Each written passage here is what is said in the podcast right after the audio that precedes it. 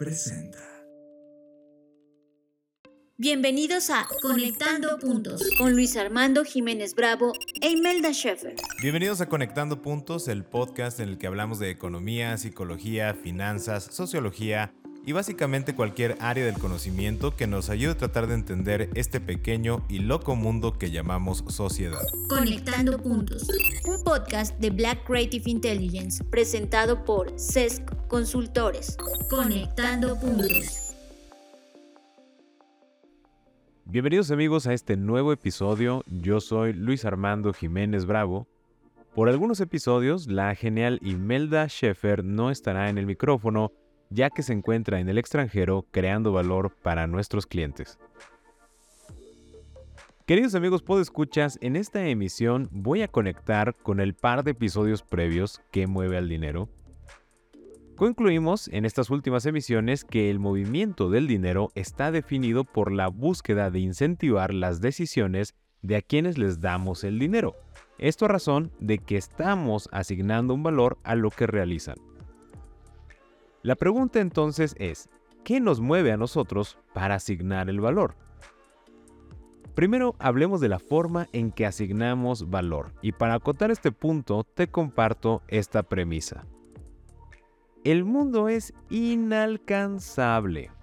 Lo que busco contener en esta frase es que no importa cuánto vivas, nunca podrás comer toda la comida del mundo, ganar todo el dinero, conocer a todas las personas, explorar todos los lugares, ni realmente llegar a comprender toda la data que es el mundo. Solo tenemos acceso o visión a pequeñas porciones de este mundo. Por lo tanto, solo somos capaces de dar valor a lo que tenemos a nuestro alcance o es visible. Y desde nuestra percepción de lo que vemos, ponderamos y relacionamos ciertos atributos para definir el valor. Entre las personas, este ejercicio de ponderación para valorar surge cuando tenemos en nuestro radar de visión una o varias ofertas. Conecto con una ecuación de valor que en lo personal me ayudó a comprender esta conexión. Alex Hormozzi comparte en su libro Ofertas de 100 millones de dólares lo siguiente. Valor es igual a dividir el producto del resultado soñado y la percepción de lograr el resultado entre el producto del tiempo que pase desde la compra hasta el resultado y el esfuerzo y sacrificio que implica el resultado. Te pongo un ejemplo, ponerse en forma o fit. El resultado soñado es ponerse en forma, la percepción de lograrlo tiene dos partes, la confianza que me genera quien me hace la oferta y la confianza en mí de que pueda seguir los pasos que me plantean en esa oferta. El tiempo puede ser algo como te pondrás en forma de inmediato o en seis semanas. Y el esfuerzo y sacrificio pudiera ser comiendo tal o cual cosa, haciendo tal o cual ejercicio, despertándote a tal hora, untándote algo, etc. Entonces, para ejemplificarlo con la oferta de un producto, tienes esta crema milagrosa que te pone el vientre plano. El sueño es eh, tener el vientre plano.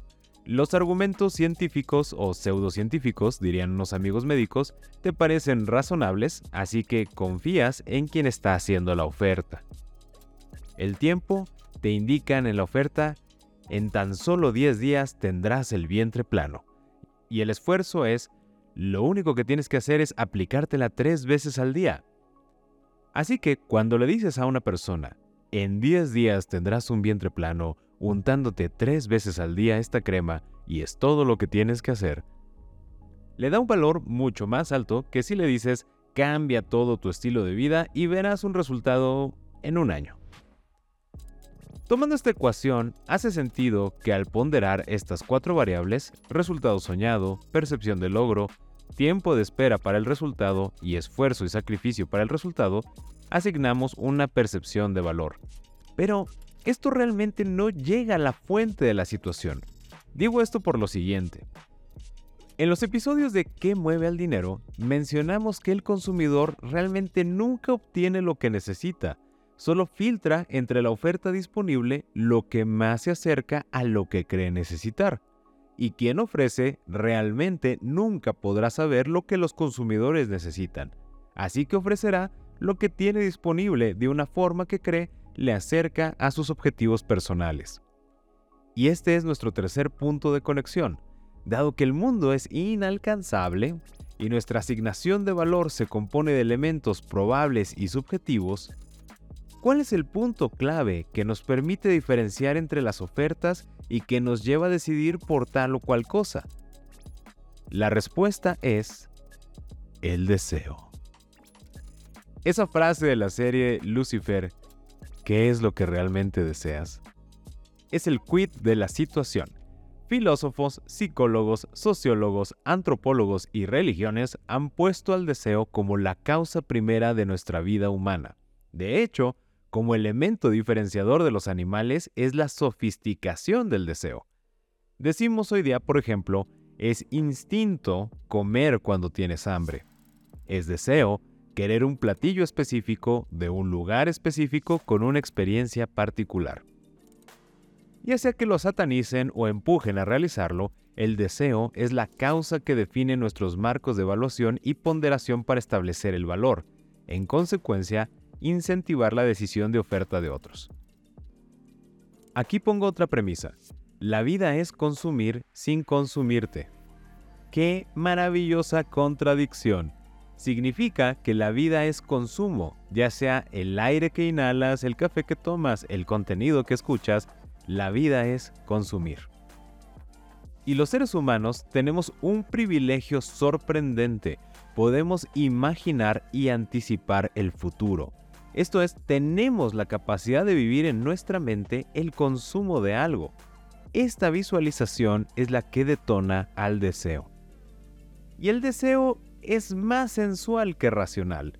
Lo motiva más la sensación imaginada que la ejecución de los hechos. Esto produce ciertas rutas de comportamiento. Por ejemplo, si el cumplir ese deseo me llevará a dejar de consumir otra cosa que me gusta, le doy poco o nulo valor. Pero si me permite consumir más de lo que me gusta o me acerca a consumir algo que me gustaría, entonces le doy un valor alto y en algunos casos hasta absoluto. De ahí en más, todo es formas. Quiero decir, deseas un puesto en una empresa, la forma es las habilidades que te piden para ese puesto. Como nota interesante, cuando el deseo es más fuerte que la limitación por las formas definidas, encuentras otra forma que te permita tenerlo. Y este es un punto fuerte para detonar la creatividad desear algo con tanta fuerza que creas formas para conseguirlo en función de tu situación actual, recursos, etc. En otras palabras, de tus limitaciones. O como prefiere decir nuestro socio Ferpadilla, tus potencialidades, para usar un lenguaje mucho más interesante. Una vez llegado a este punto, uno dice, entonces ya no entendí, si le hago caso al deseo o no. Este debate, tan viejo como la humanidad, en mi conexión de puntos se aterriza en esto. Número 1. Ser consciente de tus deseos. No puedes negar o afirmar lo que no reconoces que existe. Número 2. Cuestionarte la causa de ese deseo, que generalmente es otro deseo.